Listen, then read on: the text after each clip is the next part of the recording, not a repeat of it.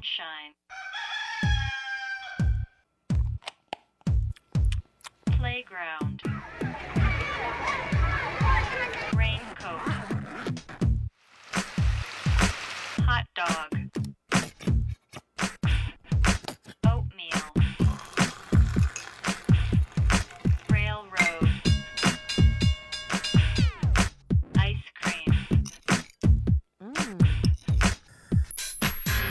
AB,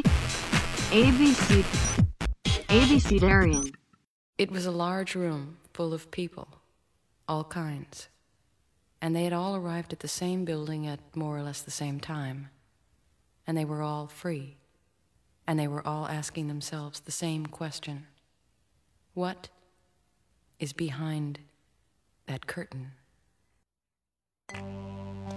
大家好，这里是 ABC Darian 初学者电台上海特别节目的第三期，也是最后一期。正如在上期节目的 show notes 里预告的，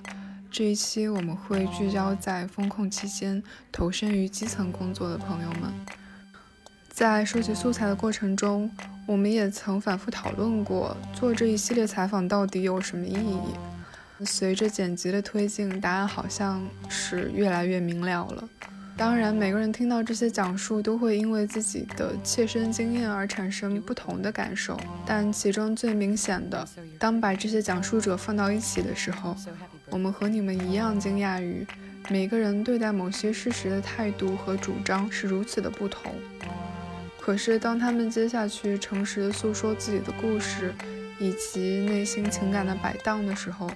我们会在这些看似简单，甚至与自己相左的观点背后，看到那个具体的人，看到他做出这个选择的复杂性。所以，我们并不带倾向性的去筛选，而是如实的呈现他们。感谢你们耐心的收听，接下来就是末日初学者们最后一期的内容。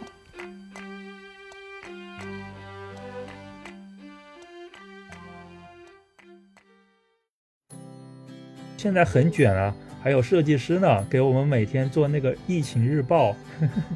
每天做的可好看了，就感觉像一个学生会。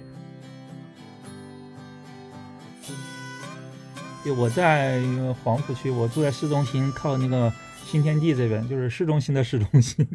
这边都是一些些老的小区，人口比较密集。比较麻烦的是老年人很多，因为他们年轻人他们的小孩很多不住在这里。然后要么就是一些打工的年轻人，这也是我当志愿者的原因，因为我有过经验，我知道会发生这样事情。然后我二零二零年的时候在宜昌的时候，我也在我们小区当了志愿者，我也是搬菜的。然后这次也是搬菜的，就是这个是每天的体力劳动，然后其他的很多脑力劳动，因为很呃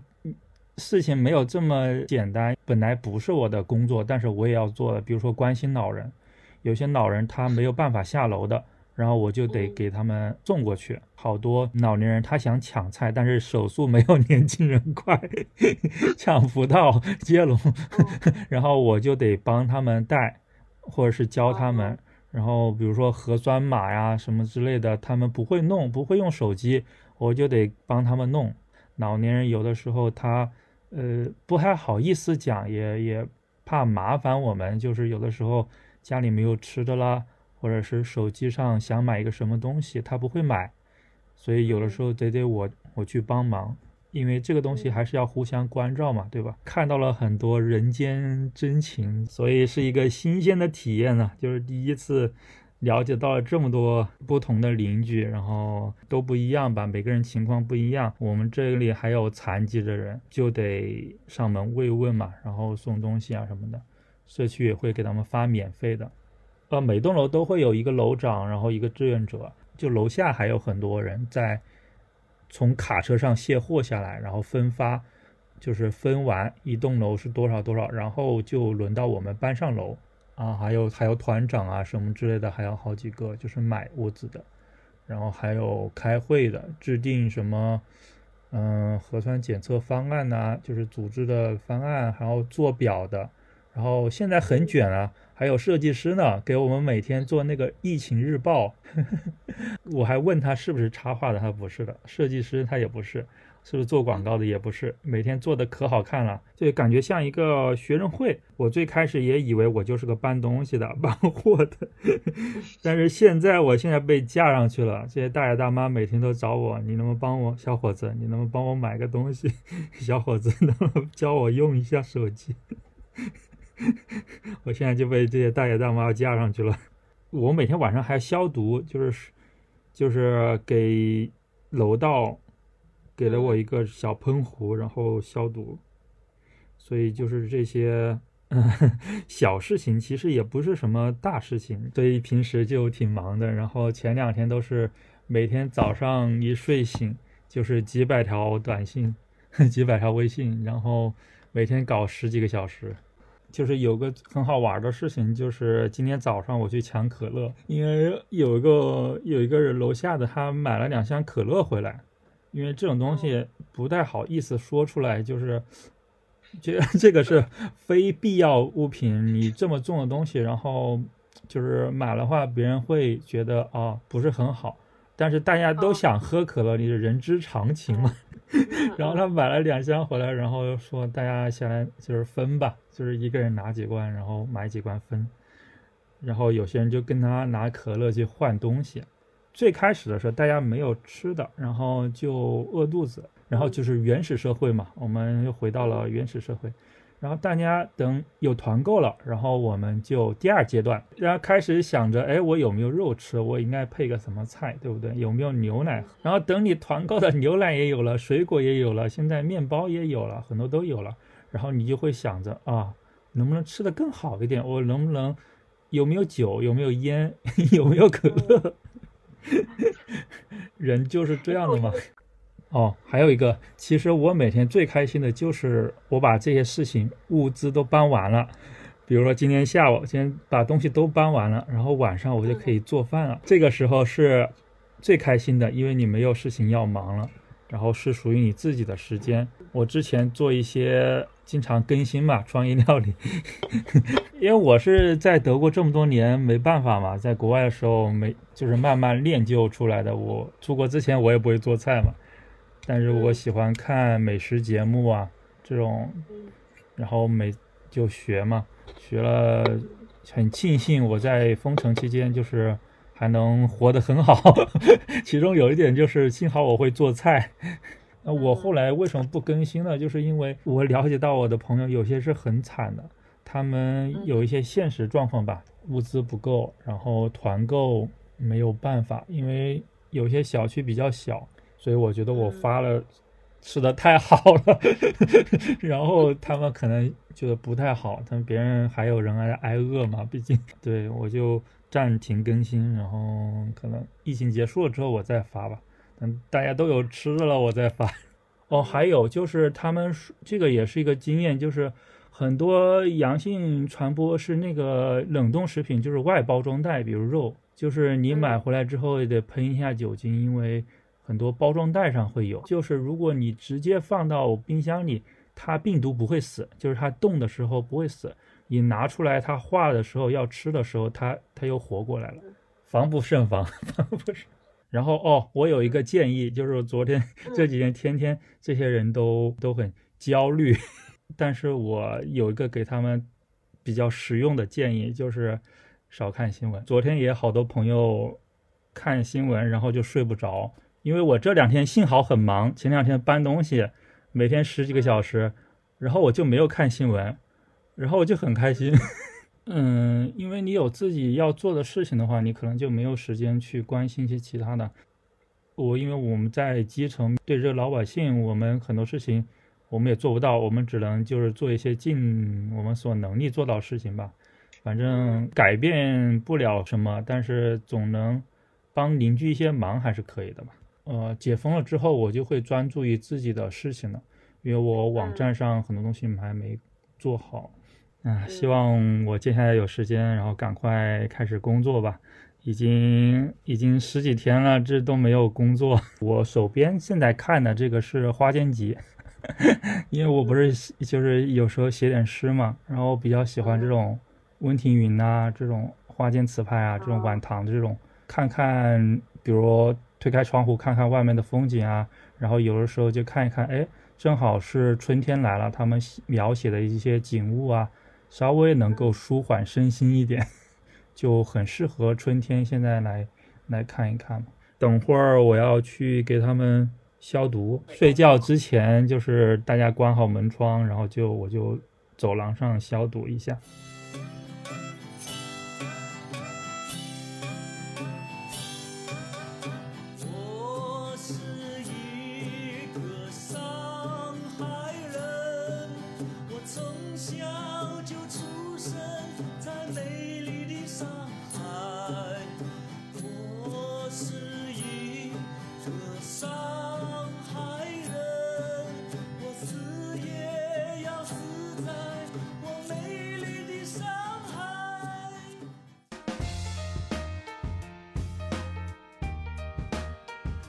自己工作室其实还是会在日常的维护一些我们线上分享的一些东西啊，或者什么之类的。因为我们自己的这个人群都是在上海的，基本上有的时候我们会发一些我们分享的东西在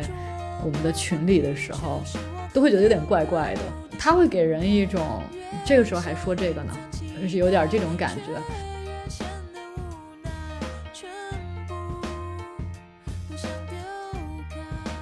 我们这个小区里边，其实大家，我自己是觉得，可能大家就是比较早的开始有了这个互助的这种小组之后，嗯，大家也其实是会比较把这个注意力放在积极的这个自救上边。现在是小区里边有阳性感染者的楼是不能出楼的，但我们这个有一个好的点，就是其实我们第一天要开始隔离的时候，呃，我们下去做核酸嘛，我们就看到每一个楼门口其实都挂了一个铁链子，就是没有被锁起来的铁链子。有一种我马上就要被锁起来，然后就是有一个非常好的点，就是因为我们有业主马上就去说，就是在跟物业说，觉得如果要把大家锁起来这件事儿是特别不合理的，因为如果这时候发生火灾或者是什么之类的，大家逃不了啊。后来就是没有锁，这个铁链后来就是被拿走了，就还好。可能第一周的时候其实有一点像度假，第一周的时候还觉得，哎，我最近不用上班。呃，因为我们这边的这个小区，就是因为在上海，大家会说那种一直没有查出有阳性的小区叫做就是决赛区。呃，大家我这个心态就也是，我觉得五天，哎，我们这个决赛区应该是 OK 的。但第二个周时候，大家其实已经开始就是幻灭了，就大家知道这个解封是不太可能的，而且我们自己楼里开始出现，呃，有一例，然后有两例，有三例这个阳性，然后大家就开始进入那种觉得要囤积食物的恐慌，因为其实决赛区的人才会一开始的时候囤的东西不够，所以我们在第二个星期的时候，我就开始 产生了那种自救的本能，然后就开始去。呃，比较主动的去当团长啊，然后想给楼里的人买这个，大家一起买东西，所以每天早上五点五十五分的时候，都都在想去抢什么叮咚啊，然后什么所有的 APP，后来就发现你自己个人抢菜这是不可能的了。就开始进入这个团购的这样的一个渠道吧。然后这个面包的事儿就是也挺有意思的，因为面包的事后来出这个工厂后来出事儿了，工厂里有人查出来阳性，然后我们都懵逼了，就是吓死了。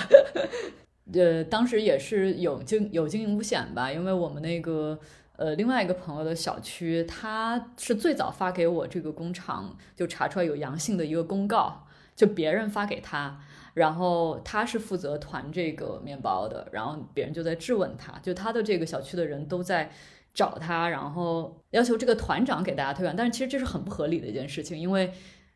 这个事情跟他没有关系。呃，我其实我也有点害怕面临这个情况，所以我我自己就是也有点怕，但还是就是有跟大家说，就是现在有这个情况。但呃，我们自己这个小区还好，就是大家非常的 nice，就是没有人这样啊，而且就是有一些我们自己楼里的人吧，就是还挺好的，大家会说那个。我我其实没有想到大家这么淡定，比如说有人会发表一些让我就甚至觉得甚至有点离谱的那种发言，他就是说啊，就当我吃了疫苗吧，然后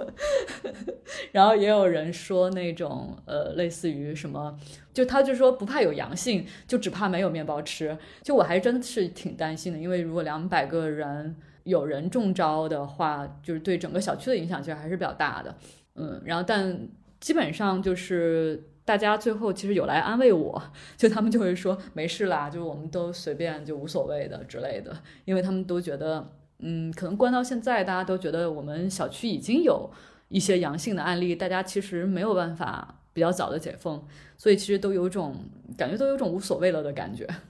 其实对我来说，做团长最挑战的就是太花时间了，就是基本上每天就是都在这个事情，我可能有五六天吧。完全没有自己的时间，就就感觉比我上班还要忙，呃，可能有二十个小时，你都老得在看这个手机，然后因为就是信息也很多，我其实上个星期也睡得也不太好，就睡得非常的浅，然后有很多事情大家都会开始，我自己觉得这个里边其实大家也开始有点模糊这个呃一些界限的这些东西，慢慢的就会变成说有很多事情他们都会来找你帮忙。然后我自己可能也会在想说，那这个帮助别人的这个边界是什么？就是我其实还是需要保证我自己的一个正常的生活，然后再去做一些额外的事情。呃，其实从上个星期开始，那个朋友圈还有微博，就是那种求救的。还有就是一些求助的这种信息，其实会更多一些啊。我自己也会刷很多的新闻，然后也会就是这社会性的这种抑郁吧，就肯定是会会感觉比较强烈。但呃，这两天开始，我自己比较有意识的会少刷一些手机，然后会把注意力呃放在自己还要做的一些事情上面。然后我自己。可能前两天跟我的另外一个朋友聊天的时候，他就是说他其实每天都会刷这些信息，然后被这些信息影响挺大的，但是他又觉得说这些信息其实很快就会被删掉，然后后来就是可能会很快又像是可能会被辟谣，然后就变成就好像这个事儿没有发生过，所以他他就说他决定开始做一些整理和记录，因为。反正他都会刷的，然后我跟他聊完之后，我自己其实也会多一个这样的视角来接受这些信息，因为之前其实会觉得更被动一些，然后现在其实会觉得，嗯，可以作为一个这段时间的这种经历者，然后来保存一些，就比如说我自己生活在上海的话，我自己最主要的一个感觉就是，你会感觉是一个。呃，泡沫一下子被狠狠的戳破了，就炸了，然后里面所有的人都发现，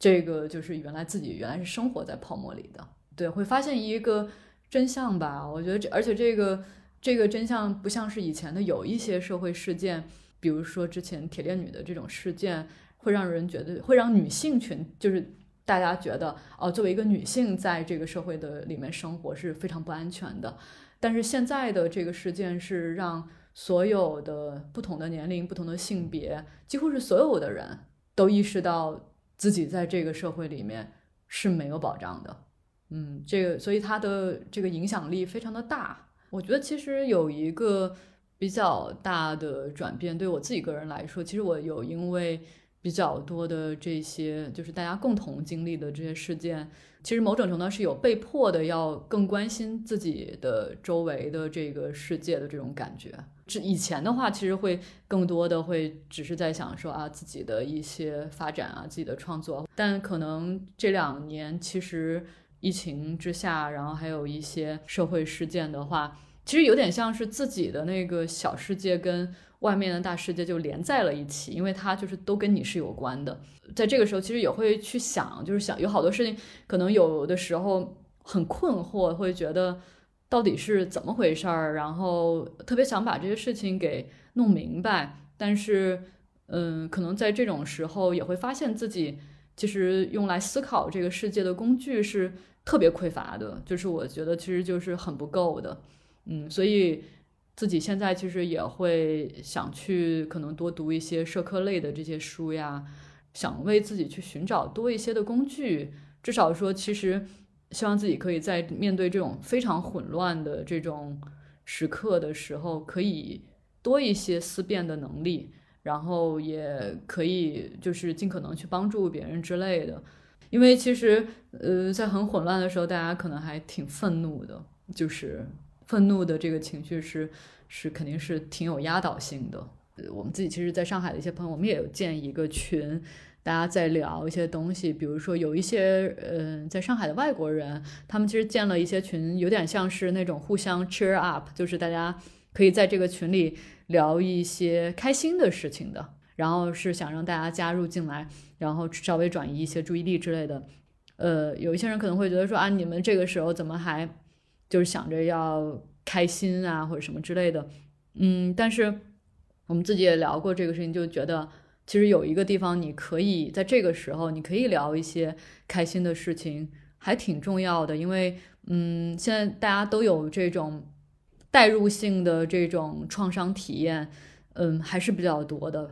其实很多事情不一定发生在你自己个人身上，但是你都会觉得这个事情好像发生在你自己身上的这种感受是很强烈的。所以其实有的时候，嗯，大家有一个地方可以什么说说笑话呀，然后可以就说一些有趣的事情之类的，也还是挺挺重要的。其实我现在我特别讨厌做饭，对，就哎，不过这个疫情，其实我之前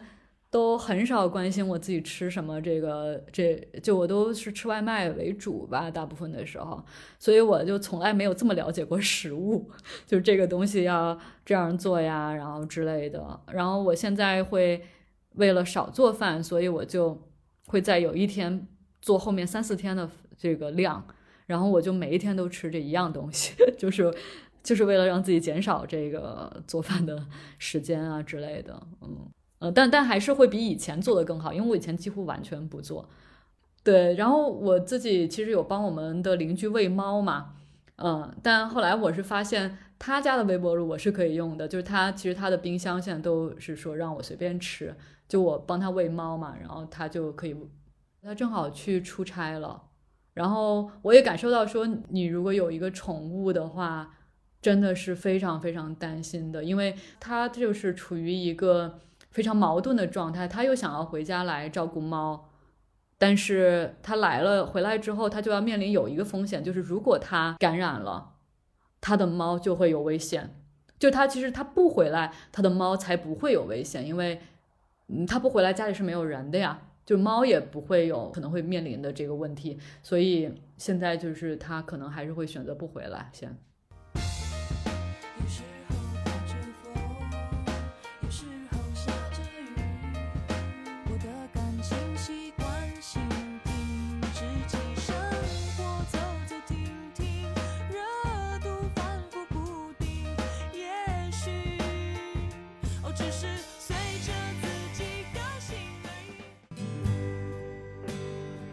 写了一句话，我写的是我说感人的故事往往发生在悲惨时刻嘛，就是你哪怕我看到很多正能量，我看到很多感人的故事，我也觉得它让我很难过，因为我觉得在这个时代，它不需要这样的英雄。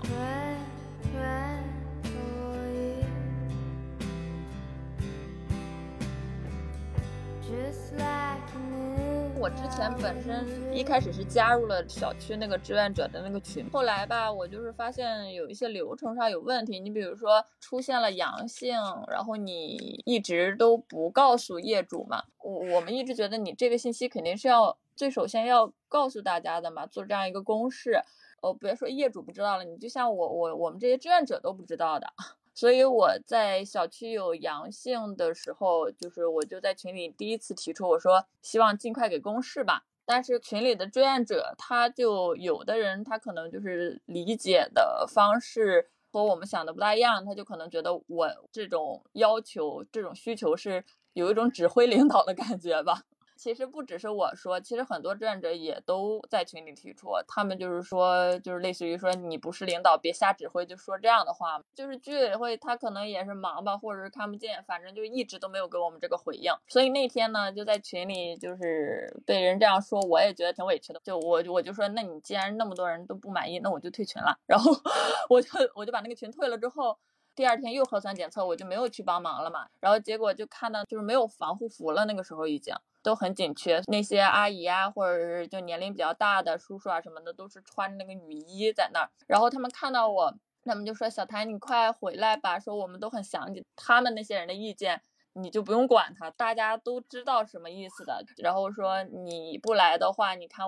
就是只能我们上了，就这种感觉嘛。然后那天之后，我就呃挺难受的，我就看到他们这个都没有防护服了，已经就是物资紧缺。然后所以当天晚上我就去，我说你们不要舍不得用，我去给你们募捐防护服这样的一个事情，在那种业主群嘛，我就发了一些通知，让大家有钱出钱，有力出力那种感觉吧。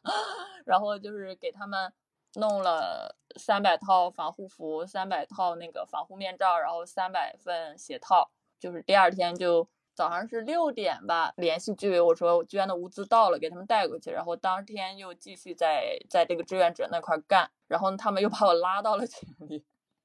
一开始是有一天，他是给我们小区的十个志愿者吧，就是每人划分了一块区域，我是负责管我们小区七十九号楼到九十号楼的这块区域的。后面我们小区就是出的阳性的越来越多，然后我管的那个楼，反正现在是非常多的。就是我捐赠物资当天嘛，我就继续跟他们干了，继续挨家挨户上门发示件。我们小区是那种很老的小区，所以是没有电梯的，我们都是要自己爬楼的，穿着防护服。就是那天就是居委给我们下达的意思，就是说核就是之前核酸和这个抗原检查出来有异常的，我们这些楼道。志愿者就不发的，就是他们居委会或者说他们会到时候找专人去给他们发。他说了你不要发异常的，但是他又不告诉我我哪一个楼和哪一户有异常。所以当时我发完我的那些楼之后，还不是居委告诉我的，是志愿者告诉我的，就是他异常是之前就知道的，只不过说他现在的上海的情况是你比如说你核酸呃自测是异常，你需要再上报疾控中心，疾控中心他需要给你复查。复查确诊后，你才能叫确诊，是这样的一个情况。就是巧了，就是异常那些都在我发的那些楼里，你知道吧？当天就是我刚发完，他们那些人异常的人就收到了确诊的通知都。那这样我肯定觉得是有风险的嘛。后面的话，我我就再一次又提出了这个事情。哎，其实其实那天提出之后，就是也也没有得到什么。准确的回应，我只是说，至少先去问居委，或者是问周围打听的志愿者，先把我自己那个楼道的情况搞清楚了。所以这个是我们一直都挺无奈的事情，也是有很多志愿者因为这样的事情，就是就是年轻的志愿者他可能就不是很想干了嘛，所以会发现我们小区志愿者人手就越来越少嘛。因为在我们看来，你如果信息传达的明确的话，其实很多事情它是很简单的嘛。从我，呃。一开始刚开始封闭的时候，就觉得这个事儿好像就是封不了几天就也就解封了吧，没有觉得它有这么夸张。然后后来发现就是老是不解封，然后呢，我就看到了志愿者这个事儿，我就去呃加入志愿者嘛。刚加入志愿者的时候，我还就是挺充满信心的，就是一腔热血想为民众干点实事儿那种感觉。然后后来就是发现，就是你有一腔热血，你甚至。把很多东西都给他做好了，但是他如果不信任你，不相信你，他他不想去理，就是整理梳理整个事件的话，你做这些事情就是就是放那儿白做，因为你只是一个志愿者，你没有任何的呃权利或者什么的。然后反正就后面就变得挺失望的，然后失望了之后，但是因为小区还是有挺多正能量的，包括说。呃，业主啥的，其实他们，我觉得我接触下来，大部分人都挺善良的，然后又会让我觉得，就是我不能因为这样的一个情况，我就就是完全就是放弃啊什么的，我还是应该就是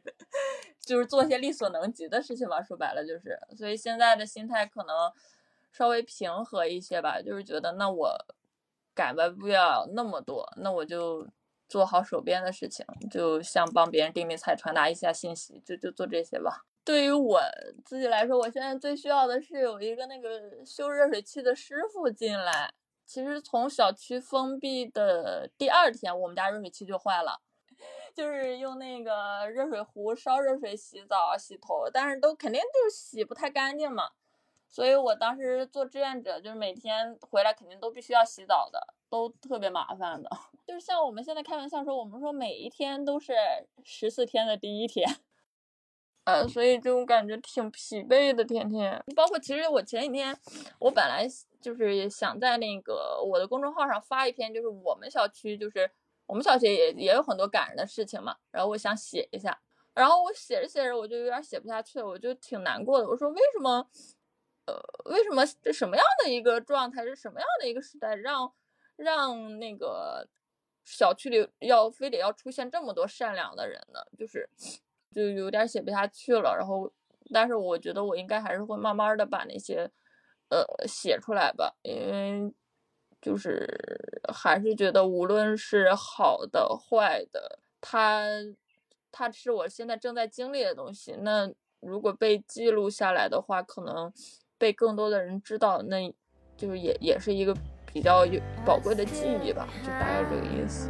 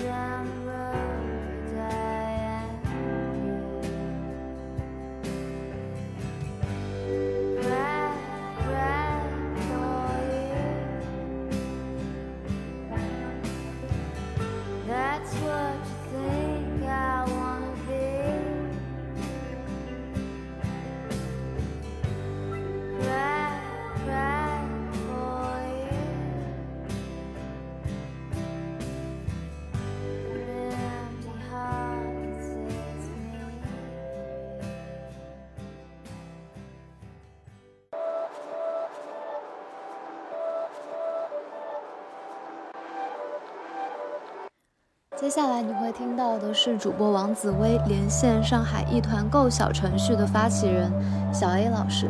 一团购这个小程序，相信在上海风控当中的听众朋友可能或多或少都使用过，或者是有所耳闻。它其实是一个目前上海所有的货品团购渠道信息的汇总，是一个黄页。从小程序上线一直到今天，它的浏览量总量已经突破了百万。而今天一共有三千六百九十四个商品被收录在这个汇总的页面上，还有另外两千零四条就医配药渠道信息。如果你打开易团购这个小程序，你会发现它是一个非常清晰简明的检索界面。你可以选择你的配送区域以及你所想要购买到的商品分类，那页面上就会出现所有与之相关的商品条目。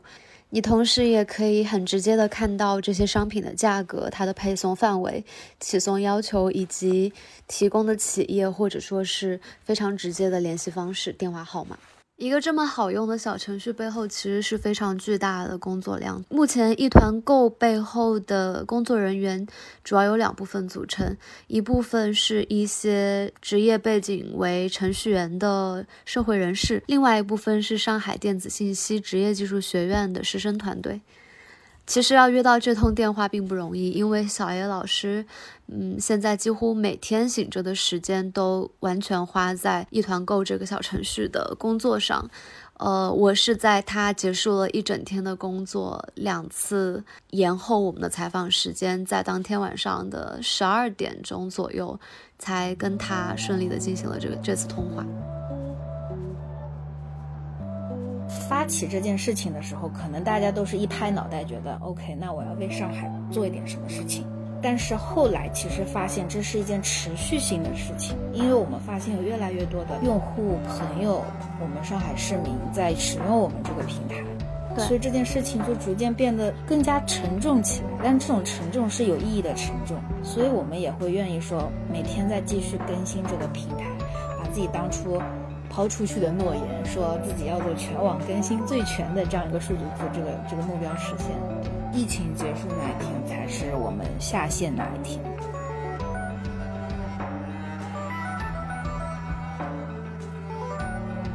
就是第一个问题，其实想听一下你现在一天是整天都在投入这个一团购的工作吗？你一天的工作流程大概是这，你的生活是怎么安排的？因为我本职工作我们是做呃培训的嘛，那因为疫情，所以我们培训都停掉了，然后所以我现在等于全天都扑在这个一团购这个这个上面，就早上起来，然后洗漱一下，然后看一下公众微信号后台的反馈，然后有一些什么意见，有意见的话就反馈到技术那边。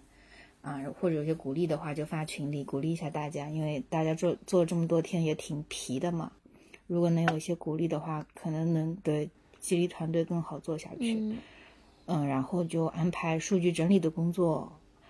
把，嗯因为我们有一支搜集数据的队伍，然后上午的话，一般我们就把各自所在地的一些团购的信息，然后都发在群里面，然后中午的话，我就一边吃饭，然后一边做一下筛查整理的工作，把需要的一些信息再提取出来，提取出来，然后下午交到录入的小伙伴手里，小伙伴进行一个录入。然后中间的话，嗯，也会穿插各式各样的临时出现的一些一些一些内容，比如说后台有一些反馈说这个数据有些什么问题啊，你就跟进一下。然后另外的话也，嗯、因为我们做这个内容也是想让更多的人用嘛，所以说也会带一点宣传的工作在。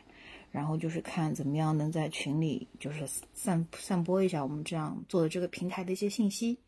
差不多就是这样子。嗯对，您是在什么契机下，就是我看到在朋友圈发起了这么一个，对，当时我就是因为上海当时已经封了挺久了，就是团购这件事情已经兴起了，大家为了生存下去，我们就是不管是居委也好，或者说是小区里面的同胞也好，我们只能自发的组建一间团购，然后保证大家物资上的一个充沛，因为现在抢菜真的很难。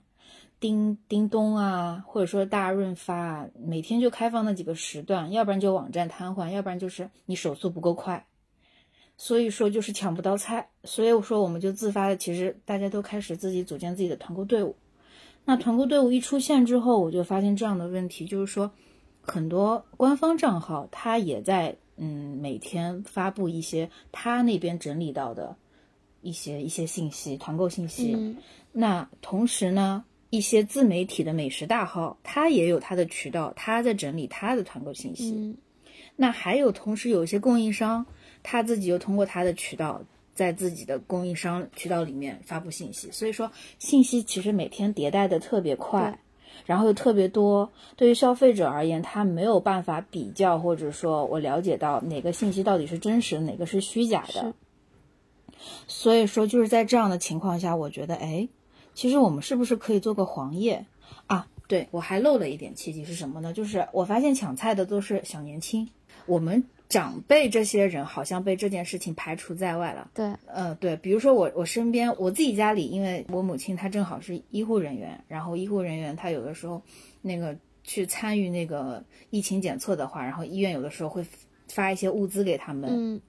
然后所以说我们家倒是还不涉及抢菜的问题，但是我身边的朋友他们就是是抢菜的主力，他们爸妈只能靠他们抢菜。那么那些可能就是小孩不在身边的爸妈，或者说是老人，他们要怎么办呢？嗯，所以我就想说要做一个这样子的黄页的一个东西。其实一开始我就很明确，我做的这个东西就是要是个黄页，而且简单明了，老年人也会用，让他知道哦，现在原来今天我有这些信息可以同步到哦，那我我这些我可以买，那些可以买，就是这样一个想法。嗯然后有了这个想法之后，我就跟我一个技术的朋友沟通，嗯这是我十年的好朋友。啊，然后他因为专门是做爬数据的，嗯嗯就是网页上，比如说今天我有哪个数据，他是专专门做这个的。哎，我说老王，你有没有办法，就是说爬一下，比如说网上现在有多少的这种信息信息？我说我们可以简单做个黄页。嗯然后他也了解到我这个想法之后，他觉得 OK，哎，可以试试看。但是他发现一个很严重的问题，就是说现在这些基本上，嗯，我们的朋友圈里面出现的团购信息都是以图片海报的形式的。对，那如果是这样子的话，其实他是没法爬的，对的，搜索上会有一个问题，它没有办法把这个数据简单的，比如说通过一些程序代码就爬下来，它没办法这么做。嗯所以我们两个就决定先做一个文档，我们试试看人工如果来爬这个数据的，来收集这个数据的话，有没有可能把这个文档做下来？然后做下来了之后，我们再看怎么做下一步。所以的话，我们两个就先弄文档，弄了一天一夜吧。嗯然后弄完之后，当时我就想说，那要实现这个黄页，如果只是这个文档，那依然不解决老人的问题，因为当时我们在。呃，朋友圈也已经看到有别的朋友转发的其他人整理的一些这种实物团购的文档了，但是这些文档有一个问题，就是你在线人数多了之后，它其实特别的卡。对，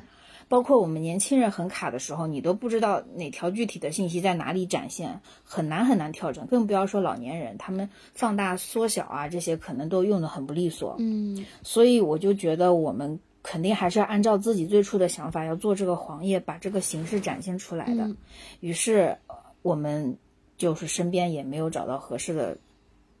嗯，能实现这个想法的人，所以无奈之下发了朋友圈。然后没想到李老师大概过了一分钟就微信留言我了，他说，呃，我当时说的是朋友们有没有热心的，嗯，有时间的程序员，然后有点问题想咨询，嗯。然后李老师就联系到我，联系到我之后，他我就跟他说了这个想法，嗯。那我说这个是公益的事情，他说 OK，那没问题。他说他去找肖佳老师这边的团队，看能不能对接一下。然后没想到肖佳老师也一口答应下来，嗯。然后拉了他这边毕业的学生的团队，包括他自己的工作室进来，嗯然后也拉了他的学生进来，然后我们这个团队就这样成型，然后我们就开始做这个事情。所以这个李辉老师之前是您就是工作关系当中偶然认识的一个人，是吗？，对，呃，李老师是他们学校的，相当是一个信息的对接人，在我这边他是这样的一个身份。嗯那我们学校有的时候，比如说对、啊要去企业上课啊什么的，然后我们呃我会找他，然后他那边他们学校也会有一些老师，然后进企业给企业上一些课，所以我们就这样认识了。对对对。啊，明白明白。那您就是您之前有去参与社区的志愿者吗？或者说你们这个社区在这个之前团购是什么样的一个状况？还有呃，居民他们的物资情况是什么样的？我之前的话，嗯，因为当时刚开始的时候，不是政府就开始发大礼包了吗？嗯然后我我妈妈这边他们是民盟民盟这个组织，然后就组织他们要去呃一个农业社参与分菜，嗯就是说把那个农业社把菜都拉到他们农业社里面，嗯然后现在需要志愿者一包一包把它分成一包一包的，然后他们再有货车去拉，拉了之后再拉到社区里面，然后居委再举行分菜，所以当时我们就参与了这个把菜一包一包都分出来的这件事情。嗯嗯然后对这个事情也给我挺大的触动的，就是你得做这件事，你才知道这件事真的做起来是不容易的。当时我有看到微信热搜里面说发到的菜都是一些烂叶菜啊什么的，对，但是我们志愿者其实也是我们收到物资的这些人，我们是非常非常小心的在挑这些菜，因为我们也知道有些菜像是芹菜啊什么都特别容易烂的，嗯。所以说我们也没有替那个农业社的老板省心啊什么的，就是烂的菜我们都一律不要，我们只挑好的菜进去。而且他说当他一个礼包我只要六斤，但是我们往十斤的装。我们就想这些菜，反正你烂着也是烂着，为什么不发到居民手里呢？我们每个人出发前我们就说好了，我们不会替老板省钱的，我们就要把这些菜一定要发到百我们自己老百姓的手里。所以我们都很小心装这些菜，但是实际遇到的问题是什么呢？就是你这些菜装货车的时候，大家为了快，大家只能往上扔。我们没有那种升降梯啊什么，你说搬家的时候那种东西，对吧？是把这些菜一通过升降梯怎么还移到车里，很小心的往下，做不到的。到后面就是一辆一辆卡车，它要堆起来山一样的菜，是，那怎么往上堆？我们只能是人，真的没有办法。嗯无非是说我们装菜的时候诀窍是这样，比如说一些嗯不太容易坏的菜，像土豆啊，或者是那种卷心菜，比较实在的，我们压在最下面，嗯然后上面放一些绿叶菜，这样就比较不容易坏。嗯嗯对，所以说在装的时候，还有装卸的时候，这些菜如果碰到了挤压，确实是会有一些烂的问题。是是，嗯，但是也不是，不是说政府或者说社区故意要给你烂的菜，到我们这边的时候至少是新鲜的，而且我们一包完，马上马上货车就运走，马上那个货车最多最多一个小时，一定一定能到市区，就是把这些菜分到大家手里面。对，所以当时我们听到这些菜发到居民手里都烂了，我们也挺难过的。对，嗯，您参与进去是因为您母亲是民盟的，对吗？对对对，她是民盟的，然后她又是医生，然后当时她朋友圈看到他们民盟在召集志愿者做这件事情，她说她要去，但是我不让她去，因为她昨天凌晨四点半出去做核酸，然后晚上九点半回家，第二天他们一早六点，他说他要去名门参加这个活动，我说你这样身体吃不消，已经连着好几天四点半了，我说那我替你去吧，然后他就跟他们名门的同志商量一下，说行，那就带上我，然后我就跟他们名门一起去了。嗯，明白了。对 OK，那我们就是再集中聊一下一团购这个。你们现在的团队成员是有多少人？然后角色构成大概是什么样的？这个是我觉得是我们最想了解的一个问题吧。我们现在团队成员有二十多个，然后构成的话，学校这边有一部分老师、同学，包括他们的那个呃毕业生，他们这块儿。然后我这边的话，我们是有一群社会姐妹花，就是我们一直在做这个数据整理的工作。然后包括现在，因为数据实在量太大，整理不过来，因为有很多呃商户他都开始复工了，就是说可以做那个集中采买的这些工作了，所以越来越多的信息出来，所以说电子信息大学这边也有一些在校学生加入了我们这个数据收集的工作。嗯嗯，所以可以可以理解成，就是这个工作它主要就是分为数据收集、整理和呃开发，开发对，是这样吗？对的对的。然后开发的话，也不是说只要开发完就好了，它需要不断的调试，包括根据用户反馈做一些产品的迭代。明白。像一开始最一开始的时候，我们只有一个界面，就是我们单方的用户输入他的需求，然后跳转到他的一个一个结果页。那我们后期就是希望，其实用户他有个反馈，比如说我这条数据是是不是失效了，或者说。呃，他想要了解什么样的数据，所以我们现在又加了一个反馈页面。那最一开始的时候，我们也是没有一个呃类目的一个筛筛选的一个选项的。那也是因为当时有用户给到我们反馈说，嗯、我觉得你们数据量太大啦，那我现在想快速的锁定我要的数据，你们能不能给一个类目出来？所以说，我们程序员也是加班加点，又把这个类目这一块儿的一个筛选加了进来。嗯，因为一开始我们上线的时候，其实只可以选择你所在的区域，啊，对，对，然后现在的话，其实它已经不仅可以选择区域，也可以选择商品分类。比如说是，如果你想搜索零食的话，你直接选择零食的分类，那么其他的一些生活用品啊，或者是主食类的，它就不会再跳转跳转出来了。明白。那听起来这个工作量真的非常的大，而且可能我理解上有一些过时的信息，你们也需要去核实，或者是把它及及时的撤下来，因为我听说，呃，数据的总量就是还是有限的吧，可能就是呃受限于你们的服务器或者是域名之类的。那我不知道，就是做数据维护的这种工作，它的门槛高吗？不高。你们是怎么样去协作的？嗯，门槛不高，我们现在就是用人人力加进来，然后顶上数据筛选、数据更新的活。我们每天上午，所以说各做的工作，因为大家不同的人，大家都在不同的区、不同的社区嘛。对，我们现在把自己社区、呃小区群里面搜集到的信息，大家抛一遍，然后抛完了之后，我们在每个区的政府号。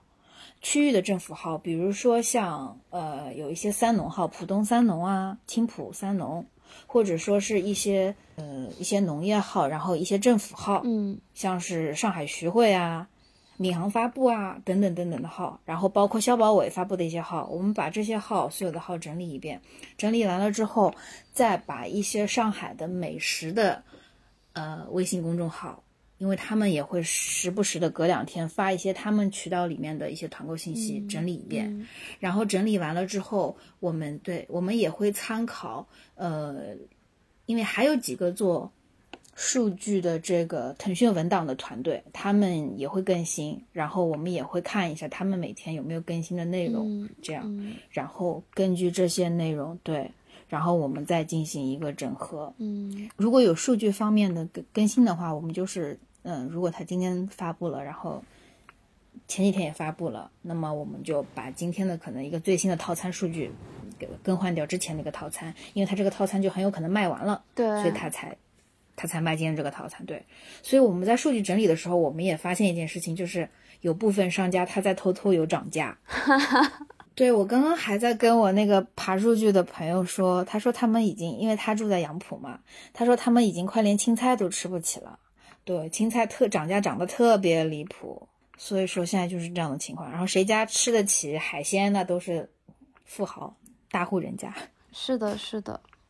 因为我也有看到一些，我不知道是笑话段子还是真实的，什么点个肯德嗯基是要，因为要很多很多人开团，所以呃起价都是三千，然后很多人是团不了这么多人，但是有一些富豪可以只想吃一份，但是直接就团团个三千的，然后拿走自己的那一份，把剩下的直接放在小区楼下，让让大家随便拿。我觉得也是有可能的，对。我不知道你们现在，因为最开始你们在文章里面也有说是想要做到尽可能的适老化，嗯嗯嗯。然后我不知道你们现在收到的反馈是什么样的，就老年人确实是觉得这个平台是他们可以去使用的嘛？因为我感觉很多老年人其实连智能机都不太会用。嗯，对，所以我们一开始的定位就是我们的长辈，也就是可能我们二十几岁的年轻人的父母辈。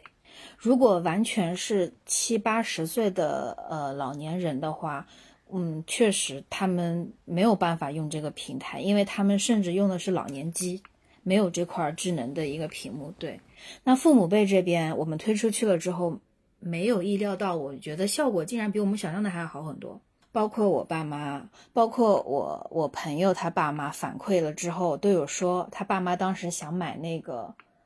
呃，买买买蛋糕吧，然后就有买到，有搜索到，然后他就他妈就推荐给了他的姑妈，然后他姑妈又要买咖啡，然后又有买到，就是我们有收到这样的反馈，就是觉得还还还真的挺开心的。呃，也有后台留言说啊，我可不可以出份力？我以前做过小程序这样子的，然后也有说我这对，也有说、嗯呃让我们开打赏，说我也帮不了你们什么，你们开个打赏吧，也有这样的。哎，对，对对对对对对，所以真的是也收到很多鼓励，我觉得大家都想要出一份力，这个是现在嗯我觉得上海最难得的一件事情，就是即使好像你看我们的朋友圈，我们发了很多负面的消息，每天都在为哪个地方打抱不平，就感慨自己爱的上海，嗯自己住了二十几年的上海怎么会变成今天的样子？但是其实白天他们还是在尽自己的一份努力，不管像。像我妈他们每天还是凌晨四点半，她现在已经凌晨三三点三点半不起床，她都不习惯了。她已经觉得这件事情给了她很多的满足感。她她她真的觉得，因为他每天去社区里面做检测，都会有做检测的人对他说啊，谢谢你们，你们很辛苦。包括企业有的时候也会发一些补贴物资啊给他们，就是觉得啊你们辛苦了这样子。他觉得这件事情有在帮助到别人，他已经习惯了这个生物钟。所以我们家我现在完全觉得就是日夜颠倒的。我也正好每天晚上要跟跟数据啊、看数据这些，他又正好起来做检测啊，那我爸也不用睡了，就大家一家人就是白天、白天晕晕乎乎的可能，然后晚上都特别兴奋，就是这样。对我们，因为我们其实我们的团队是平时是在北京，然后这一次完全是，呃，全靠媒体和在上海朋友的一些消息来了解这个事情。嗯，对我们来说就是更加的，因为不身处不身处其中，然后往往觉得自己什么也做不了。呃，嗯其实对我们来说，就是嗯看起来，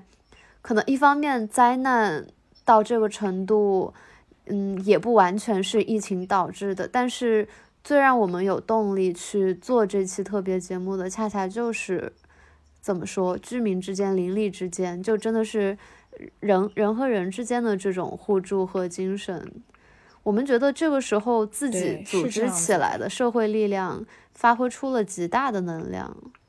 确实是，我觉得我们上海人民并没有放弃，我们在努力的自救。对，像我们这样的团队，其实有好多个。因为今天我又萌生一个想法，嗯，因为网上不是还有别的很多其他共享数据的表格嘛？对，其实像我们这样子，如果能够对做成一个页面之后，一个小程序也好，一个网站也好，这个信息展现是更加清晰的。所以我有在联系看有一些做的那个医疗的团队，就是他们求购药品的团队，因为我们这个程序其实现在已经开源了。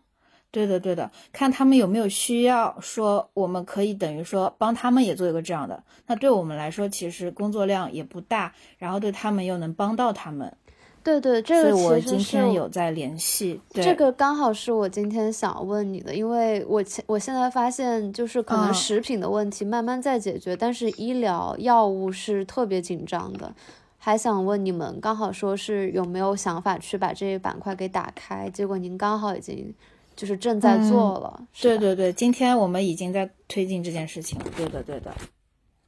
那你你们你们现在就是会预计这个事情会一直做到什么程，做到什么时候，做到多久，你们才会觉得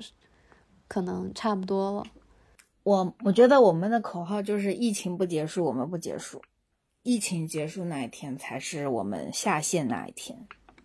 我觉得我们每一个自发的志愿团队嗯都是这样想的。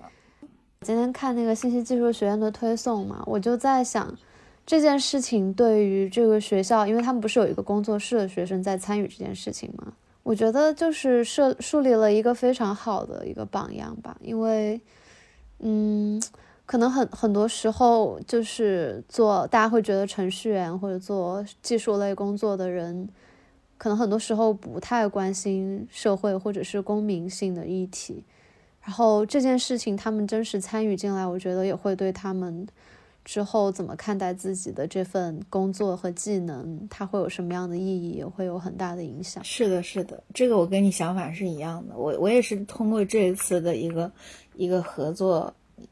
然后我了解到，其实我觉得程序员他们也是，并不是两耳不闻窗外事的一群群体，他们其实有一颗炙热的赤子之心，所以才可以这么快的响应，然后这么快的加入，这么快的完成这个项目，是有很多不人性化的东西。其实我朋友也说，为什么感觉我在群里面好像，嗯，对这些负面的声音我没有报以非常多的一个就是支持或者说是理，就是感触，就是觉得他他们就总是觉得我好像在这些替这些暴力执法的人说话，或者说替这些好像漠不关心的居委说话。因为我的视角可能跟其他人又不一样一点，因为我作为一个基层医护的家属，我每天看到他这样子早出晚归，其实心里面真的也很难受。因为其实照理说，我妈也应该快退休了，就是医院也没有这么多活，就是说需要一个干了二十多年的一个一个老主任来做了。但现在的情况就是没有人，就是他们院长就下了死命令，如果说你们主任不带头，或你们党员不冲，不行，你们现在党员和科主任必须冲在一线。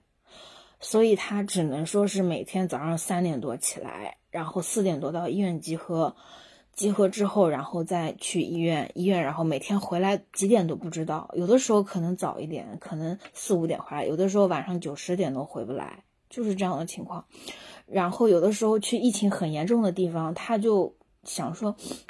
为了不要感染上疫情，然后他就自己在家里面戴两层口罩，然后在那边跳绳，因为他要锻炼自己的一个适应力，完全就是不知道他是怎么挺下来的。就正正常的年轻人，你在那儿站一天都不可能。他们穿穿着那个大白，他是不可以脱下来的。脱下来就是有感染的风险的，所以为了这样子，他就是不喝水，要不然喝水要上厕所呀，他就不喝水。然后平时垫的就是我们的那种安心裤，穿着安心裤，万一想上厕所了，你就，你懂吗？而且现在上海开始升温了，那个大白本来就闷，就就非常非常热，我跟我爸看到就非常非常的心疼。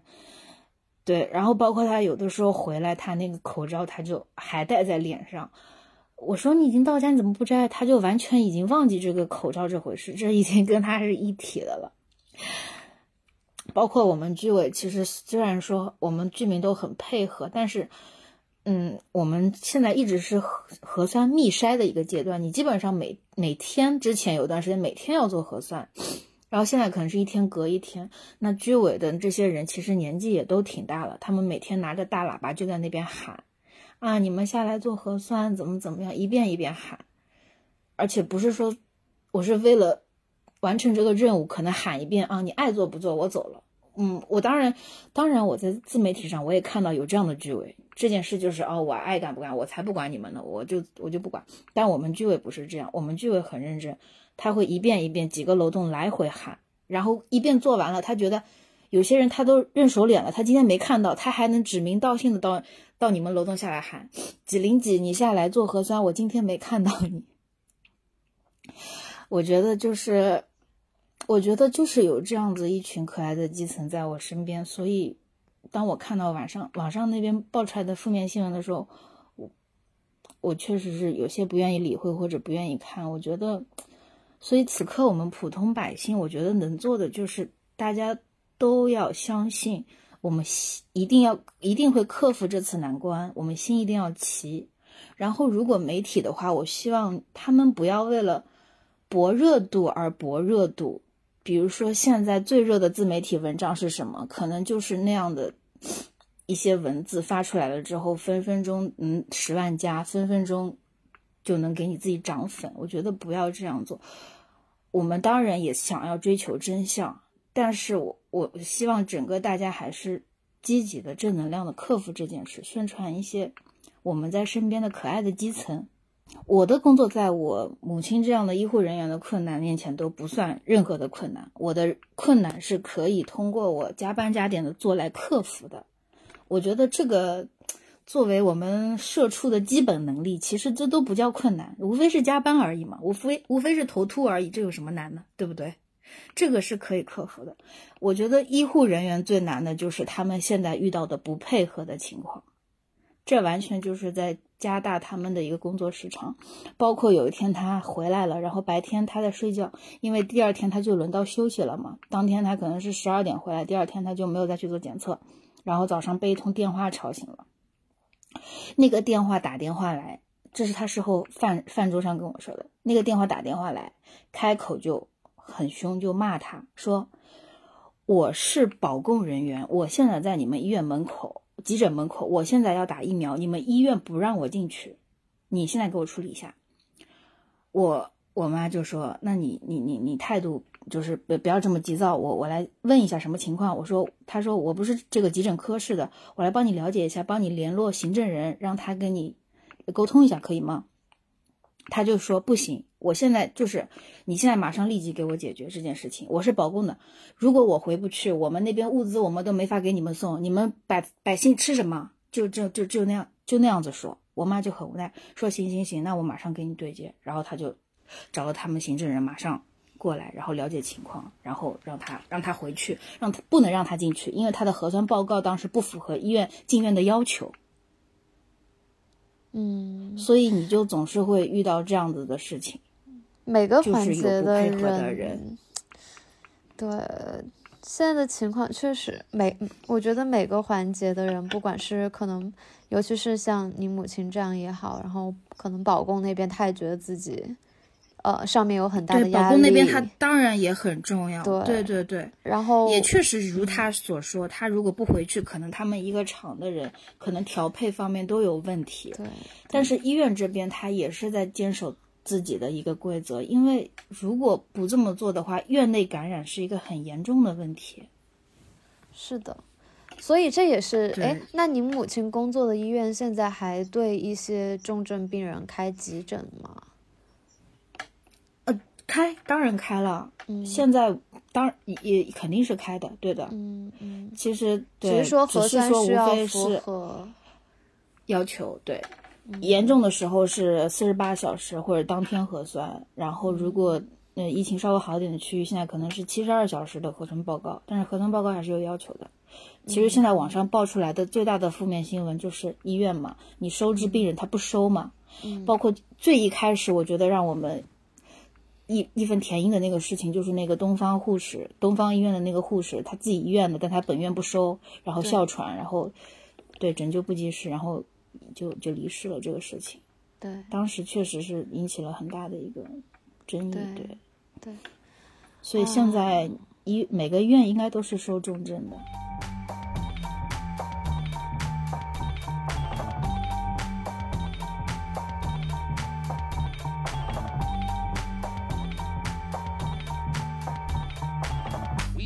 Simple expression of the complex thought. We are for the large shape because it has the impact of the unequivocal.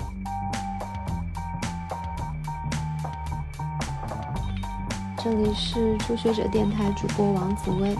今天是二零二二年的四月二十五号。我今天上午一个小时之前才去做了核酸。今天的核酸是我们社区为所有居民安排的一次全员核酸，就在离我有大概十公里以外的潘家园附近的一个区域，现在已经进入了封控，所有的小区居民都不可以离开他们的小区。对于北京的居民来说，最近这一两天的各种新闻和信号，无疑让大家都有一种冬天快来了的恐慌。大家都非常害怕北京会重蹈上海的覆辙，我们也很担心我们的生活会再一次进入一种看不到止境的停滞当中。今天我马上要电话连线的是上海奉贤区心理协会会长胡红梅女士。其实，在上一次连线了一团购的皮下小 A 过后，我们就开始对这一次风控当中在基层工作的人产生了更大的好奇。尤其是当我们发现，这些基层工作者或许是不无论是 ABC 还是初学者电台，平时都不太会触及到的一群人，但在这一次的疫情风控当中，他们实际上很大程度的参与到了实际的，无论是医疗还是我们的团购、食品供应，以及包括今天我们会谈论到的，在上海的封控期间，许多居民的心中的压抑，甚至更严重的精神问题。We are for platforms because they destroy illusion and reveal truth. 我也会听到一些老百姓的声音，或者我们协会，我们有志愿者也会跟我说一些事情。那我就告诉他，我说我给你一个上海市纪检委的电话，请你去实名举报他。但是我我要问那个年轻人的就是，你有这样的勇气和担当吗？The artists were attempting to make art more than just something to look at. They wanted it to be something to be involved in, something too big to ignore. 我我其实曾经试过有那么一天，我就把手机放下，什么电子产品的东西我都没有碰它，我只是和自己在一起。这一天是我的一天，不是上海市封控我的一天，是那是我的一天。It is our function as artists to make the spectator see the world our way, not his way. 哎，喂，哎哎，胡老师你好，喂，哎，你好，您最近就是这段时间以来，是不是经常接市民的电话呀？因为不是特别了解，就是像您的工作的话，现在每天是一个什么样的内容和状态？嗯，我们有一整个团队来接这个电话，也不是说我在接电话，嗯嗯呃，因为我们有一个三十多位志愿者的那个四零零电话的团队，所以呢，我我可能就是更多的是看看大家有什么问题，然后大家呃有一些问题的时候帮大家解解答问题，这是团队管理的部分。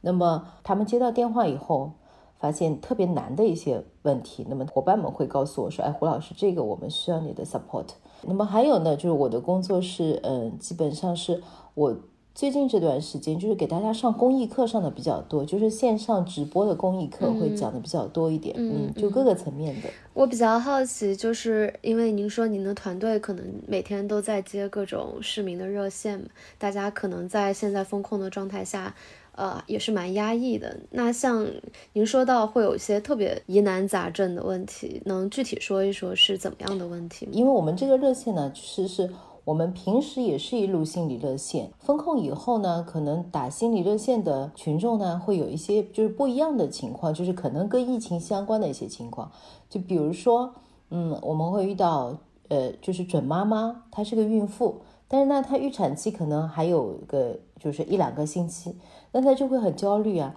她总是怕孩子会提前出生，然后呢，担心自己没有医院可以去。我们知道，就是人和我们情绪和身体的链接嘛。然后他每天都会觉得我好像宫缩了，我好像要生了，就是，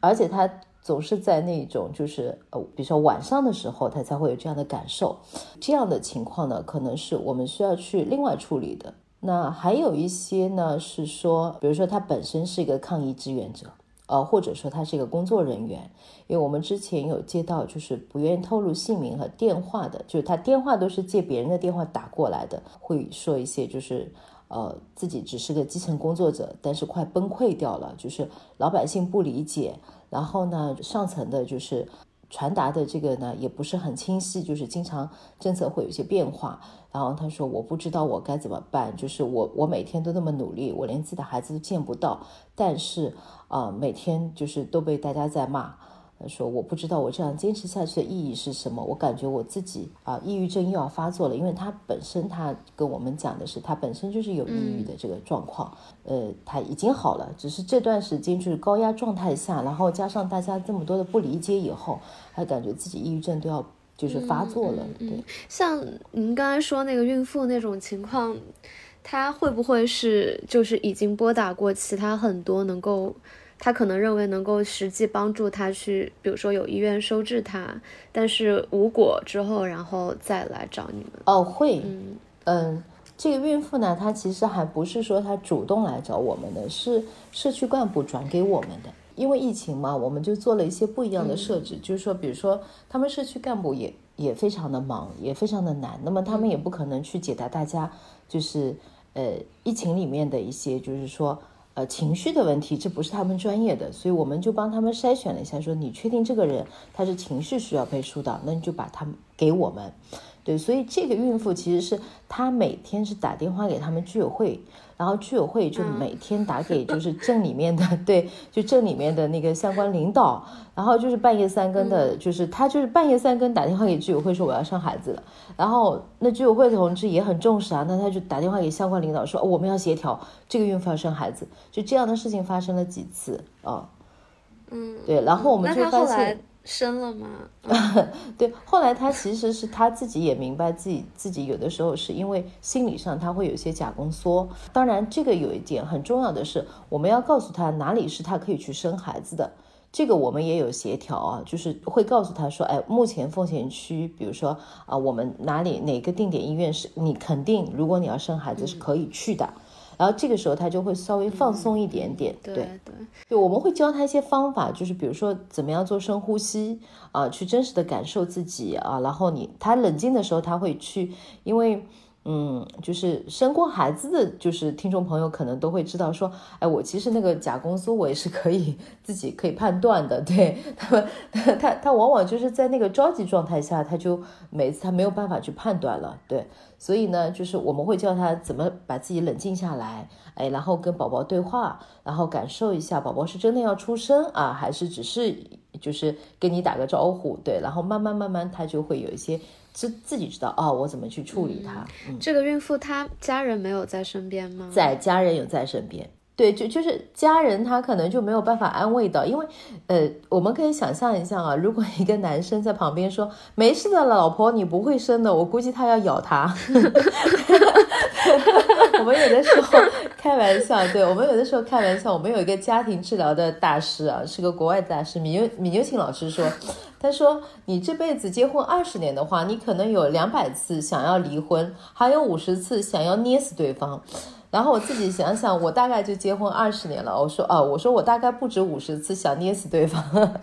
所以我们可以想象，如果在那个当下，她老公跟她说：“哎，你也许是假宫缩了。”她估计就很想捏死他。对，所以先生其实起不到安慰的那个作用。对，嗯嗯。嗯，对对，你你们还是蛮重要的，就是顺便还阻止了一起潜在的离婚。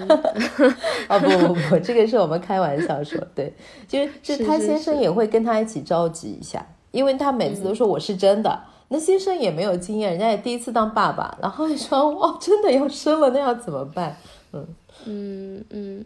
那就是这一次，所以呃，风控之后，总体来说做咨询的人数有增多吗？然后就是群体呢，有没有什么变化？嗯，我们大概电话的话，我们大概量的话，我们增加了百分之五十左右，比平时。然后呢，我我觉得变化是，就是说，嗯，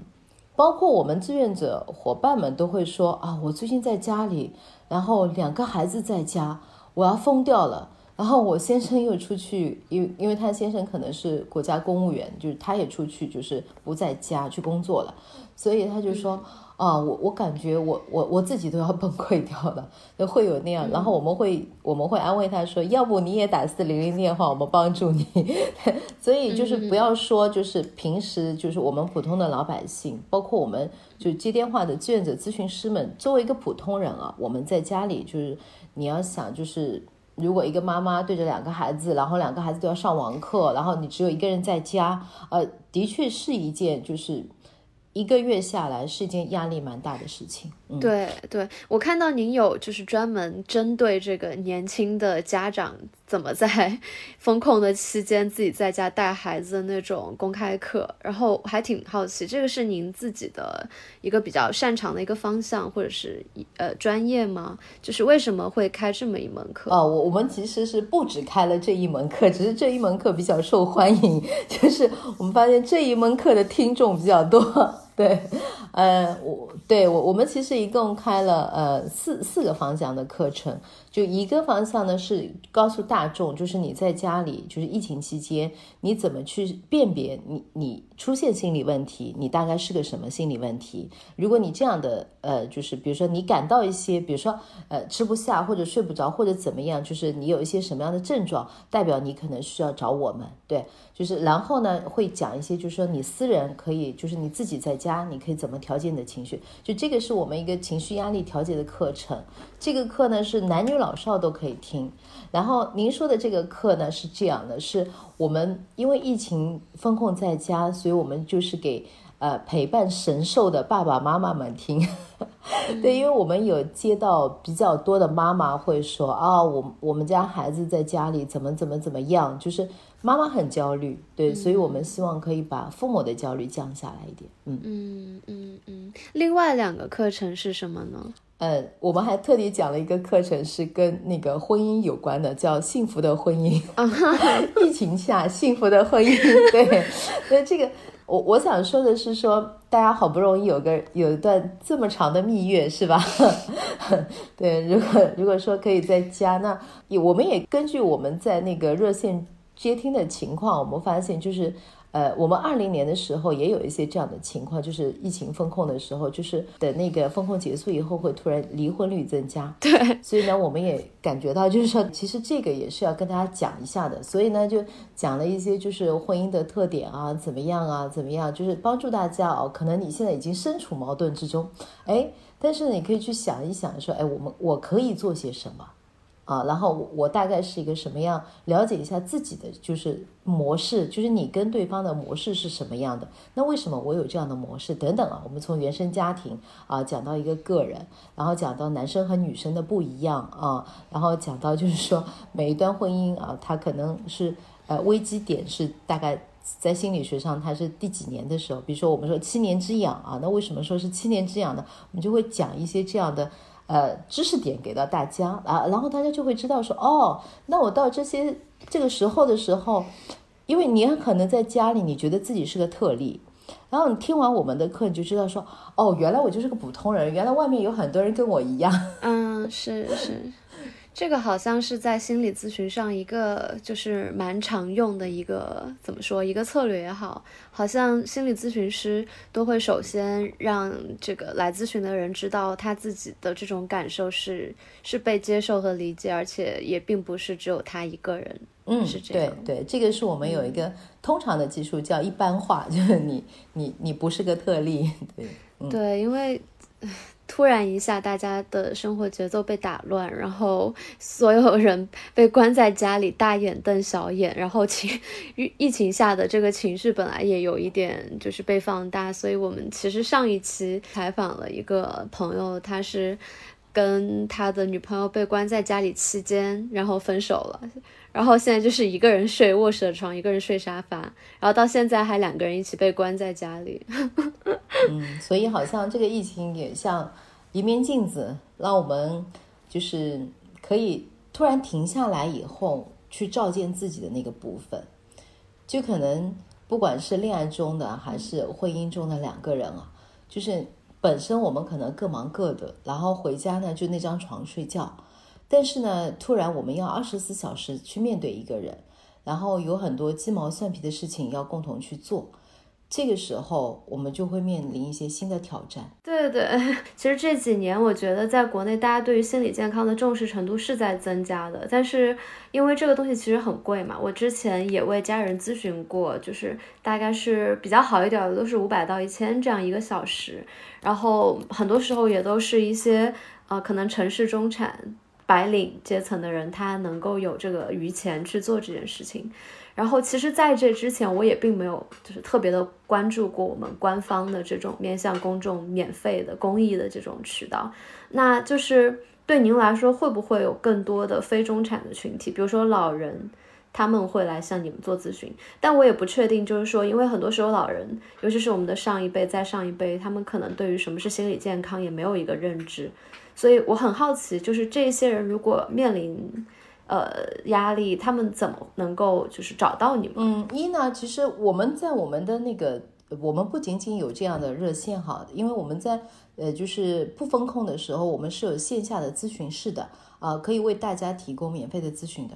那所以呢，就是像您刚刚说的那个，比如说老年人，对吧？那老年人呢，我们是这样的，就是一般老年人都会通过居委的这种，呃，就是同志，然后知道哦，有我们这块服务。我举个例子吧，就是我们有一个大叔，那个大叔呢，一开始呢，他觉得很反感，因为为什么呢？是居委的同志建议他来找我们聊一聊，他有很多想要去投诉的东西。那后来呢，我们咨询师就坐下来跟他聊，哎，聊完以后呢，他就会发现说，哎，这个世界了解他的人还就是蛮少的，然后总算这个世界有一个人可以理解他了，所以呢，他就会每周如约而至的来去见他的咨询师，啊，然后渐渐的、渐渐的呢，他就开始就是不是要去找政府反映情况了，渐渐的他就会想说，我可以帮你们做些什么，啊，就是这个大叔是我们。见到的就是比较典型的一类老年人，就是他虽然退休了，但是他渴望社会价值感，他希望他的声音被听到，他希望可以为这个社会做些什么。对，嗯，其实这个也是现在这个疫情下，尤其尤其是这一次风控，很多年轻人的诉求吧。就一方面来说，我们会觉得，呃，因为确实有一些，呃，让大家感到压力很大或者不合理的政策。或者说在执行当中出现了很多冲突，嗯，那大家会觉得，呃，作为一个公民嘛，尤其是在上海，公民意识算是全国比较强的一个城市的话，有一些他们的诉求是应该能够直接被，嗯，不管是呃执行当中的某一个环节，还是说更往上的政策制呃制定者，就这种声音被听到，您觉得就是这种类型的诉求被转到一个心理咨询的？这个层面上来说，它是一个合理的吗？嗯，我想说，在我们这次疫情期间，哈，就是我我给我们志愿者的一个宗旨，就是无论接到什么样的电话，嗯，如果是民生问题，如果是我们心理咨询不能被解决的，也请大家反馈给我。呃，我可以给您举一个简单的例子，就是说我们有一个呃老小区的那个中老年人吧，给我们打了一个电话，他说的意思就是说我们买不到菜，嗯。我们也不会抢菜啊，然后小区团购我们也不知道上哪里去团。嗯，那么这个时候呢，就是我们志愿者接完电话以后呢，他就来跟我反馈这个事情。那反馈完了以后呢，我就去帮他协调。那其实有协调到我们街政层面，也协调到居委层面。但是呢，你你就会发现说，街镇层面的领导也很忙，居委层面人家更忙。那这个事情它就变成是在我们手里的一件事情。然后我就做了一件事情，我就去找我们农委的同志，我就跟农委的同志说，我说我说你们是有团蔬菜的，所以可不可以帮助一下那边的老年人？不是帮助那个打电话来的人，不仅仅就是他打电话来的时候，我就聊我我后来又电话回访他，就知道他们整个小区大概有一两百户都是，因为他们是老小区，有一两百户都是老年人，就都不会。那么这个这个事情就是我其实是有打电话给。就是好几个我们说政府层面的人，所以后来呢，就是居委也做了一些事情，居委他们去找了一些物资以后，分发给了他们六十几户的，等于是独居老人。那么剩下的人没有办法解决，农委的同志就是不断的打电话给居委，告诉他们说我们愿意帮助你们解决这个问题。那居委呢，他告诉农委说我们其实没有人手来做这件事情。那农委的同事就说：“那我们来帮你们做。”所以在我们就协调的时候呢，就是大家其实都蛮蛮愿意，就是付出自己的努力的。所以后来就是第二天的下午，就有一百多份很平价的蔬菜就送到了那个那个小区。所以我想说，就是有的时候我们可能就是面对这些情况，我们可能也会有一些抱怨，会想说：“哎，怎么政府就是连这些老年人都没有关注到，或者怎么样？”就是会有一些抱怨在心里。但是我们抱怨了，我们向上就是反映了，这这并不是这件事情的终结。终结的话，从心理学层面来说，我觉得如果我们是一个一个更有力量的人的话，我们应该去想说，如何尽你所能，就是竭尽你的所能，去把这件事情帮助这件事情让它发展的更好。因为，呃，上海已经不需要太多的抱怨了，我们要做的是怎么样让我们尽快解封。怎么样做才能让这个城里的每一个人，就是我身边的人过得更好？我我每天坐在家里抱怨，它不解决问题。是的，那听起来其实你们就是不仅是做自己的专业领域内的工作，实际上大家或多或少，因为你像你们的层面，可能就是能够更直接的获得一些解决问题的渠道嘛。像你可以直接联系到农协，或者说直接联系到政府。然后帮大家解决这些问题。嗯，我想说一点，就是说，我觉得从心理学层面来说，我们怎么去接纳，就是陈他已经疯了，对吗？那陈他已经疯了，这是一个既然的事实。然后我们每个人在家里了，那么我们我们可以去发出自己的声音。这个世界是自由的，发出自己的声音，然后说一些自己的观点、自己的看法啊，给到上海一些更积极的建议。我觉得这是年轻人们很应该做的事情。然后呢，我觉得还有一件事情就是怎么样做好你身边的每一件事情，我觉得这是重要的。呃，其实我也有很多矛盾点，就像呃，我们前天大雨磅礴，我们要去查核酸，嗯，然后我是一个查核酸的志愿者嘛，所以我们就穿那个大白服，在大雨里面淋着。我们做志愿者，我们可以抱怨，可以说啊，政府怎么回事啊？今天这个大雨天要让大家查核酸，对吧？可以跟老百姓一起抱怨，然后你也可以想，你做什么可以让这件已成事实的事情，因为你的一个行为而让它变得更美好一点。然后我那天就做了一件事情，嗯，因为我是负责统计人数的，然后我就对每一户人家的那个统计人数的人，就是只要他回复我，我们家有来几个人，我就跟他说谢谢你。然后我们小区里面，当我说谢谢以后，至少有三分之一的人。给我的回复是：哦，不要谢谢你们这些志愿者，你们更辛苦。还有三分之一的人是点头，用目光表示感谢啊。那么还有三分之一的人，他可能就是完全没感觉。那可能还有少数的人会有抱怨啊。这个是，就是这个是我们可以理解的。我有的时候经常跟我们协会的志愿者说，当你捡起一份志愿者工作的时候，你就明白，一定会有人骂你。一定会有人说你好，嗯，对。那么这个时候重要的是你怎么看待你自己的部分。然后我我我那天我还做了一件事情，就是我对所有的小朋友，就十岁以下那个小朋友，我我见到所有的小朋友，我都赞美了他一遍。每个小朋友他有不一样的点去赞美他嘛。然后我就会发现孩子们真的很开心，然后他们就用他们纯真的笑容回馈你，然后你就觉得其实今天还蛮愉快的。虽然我们淋在大雨里面，就淋了半天。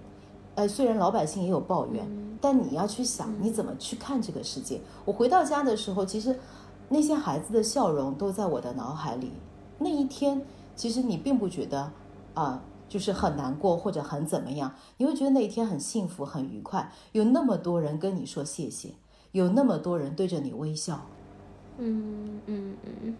是因为很多人会觉得自己这段时间的生命是被浪费的嘛，然后现在刚好是，其实上海也好，北京也好，是天气相对来说特别好的一个季节，嗯，然后有很多人说这个春天就是又被偷走了。但是好像听起来，其实对于积极投入了互相帮助的这种基层工作的人来说，嗯，好像你们其实反而并不会觉得这段时间是被浪费的，而是产生了一种可能特殊情况下的一种另外的意义。不，其实不得不说，就在风控之前，尤其是对我这一代年轻人来说，好像全球化的旅行。然后很丰富的各个地方的美食，就什么东西都是我们想要得到，可能就是努努力就能得到，但是突然一下子变成了一个，呃，寸步难行是一个既定的事实，然后好像我们除了维持最基本的生活层面的需求以外，没有任何事情是能做，然后让自己能够摆脱这种困境的，或者说。要么就是要陷入一种极大的不确定当中，就像所有的志愿者一样，每天把自己的信念和工作投入到，呃，这种这件事情上，但是你仍然不确定什么时候这些工作能够收获一个大家最想要的结果，就是立刻结束这这种风控。嗯，对，我觉得这其实是一个。就是大家会想说，我做的事情是对的吗？对，也是跟意义相关吧。因为怎么讲？我觉得，嗯，没有到最后，没有人会有资格说这是对的还是错的。但是我们在每一天里，就像心理学，我们会讲到一个，我说你是用积极的心态啊，你用乐观来看待这个这个世界和看待你自己，还是你用悲观来看待这个世界和看待自己？嗯，